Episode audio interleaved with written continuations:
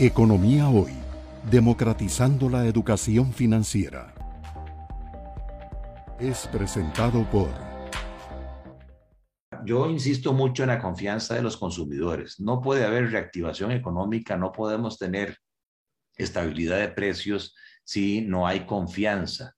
Si bien es cierto, el índice de confianza de los consumidores en Costa Rica subió eh, básicamente por la reducción de restricciones, por mejores expectativas, por reducción del desempleo, todavía estamos en niveles bajos a los 60, 55% que teníamos en años previos a la eh, pandemia. Y cuando se le pregunta al consumidor costarricense cómo es su situación económica actual, eh, vean que la gente eh, se siente que está peor económicamente hoy respecto a la pregunta que se les hace y cómo se ve usted ¿verdad? Su situación económica en los próximos 12 meses.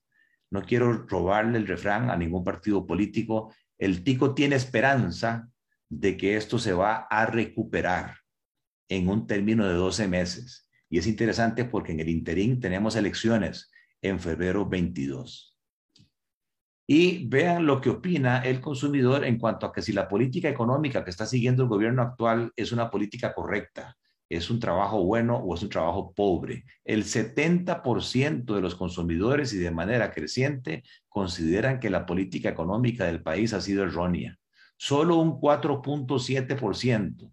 Vean que esto, tuvo, esto estuvo en el 25%. Solo un 4.7% considera que el trabajo de política económica del gobierno actual es bueno. Bueno, uno quisiera entonces que la discusión política estuviese enfocada en la política económica que cada uno de los candidatos está presentando, pero no solamente el candidato, sino el qué, el cómo y el quién.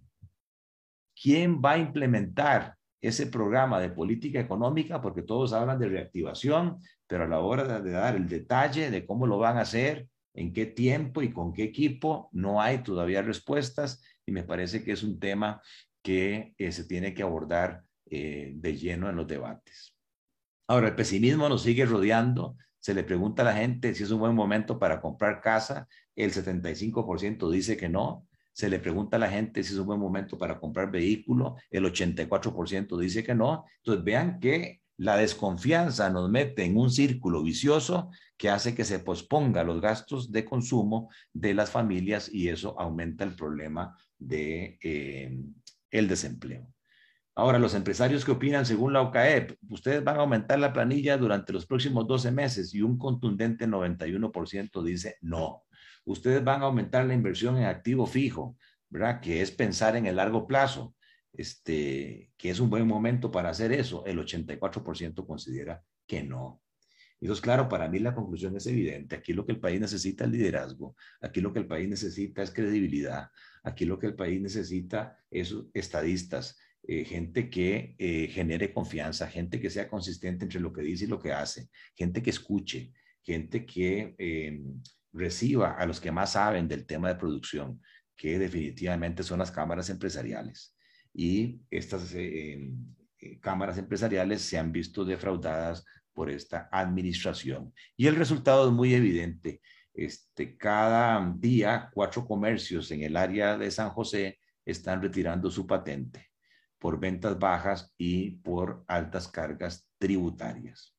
Y lamentablemente, no es por asustar, yo no quisiera ser pesimista, yo estoy anticipando que en el mes de diciembre y a partir de diciembre vamos a tener una mayor cantidad de muertes jurídicas que muertes físicas, porque termina la flexibilidad regulatoria y a los bancos, el CONACIF, la SUGEF, los va a obligar ahora sí a que califiquen a sus deudores por la capacidad de pago actual eh, y que eh, cambien la categoría de riesgo. Eso los va a hacer tener que incrementar sus reservas, pasar un gasto de estimación por incobrables y sin haber hecho eso, ya han recogido 600 millones de dólares en bienes en dación en pago, la situación puede ser crítica eh, a partir de diciembre. Sin embargo, las autoridades siguen con un nadadito de perro eh, con un sentido de urgencia nulo y el caso más evidente es el fondo de avales que lleva cuatro textos y sigue ahí durmiendo el sueño de los justos.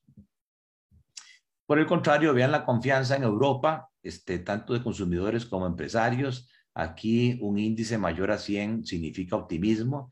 Entonces vean que incluso bajo pandemia, eh, el índice de consumidores y de empresarios, pues sí bajó, pero no en las magnitudes eh, comparados a los nuestros. Y que prácticamente ya consumidores y empresarios de los países de la OCDE están con un nivel de optimismo desde el punto de vista de reactivación económica. Economía hoy, democratizando la educación financiera.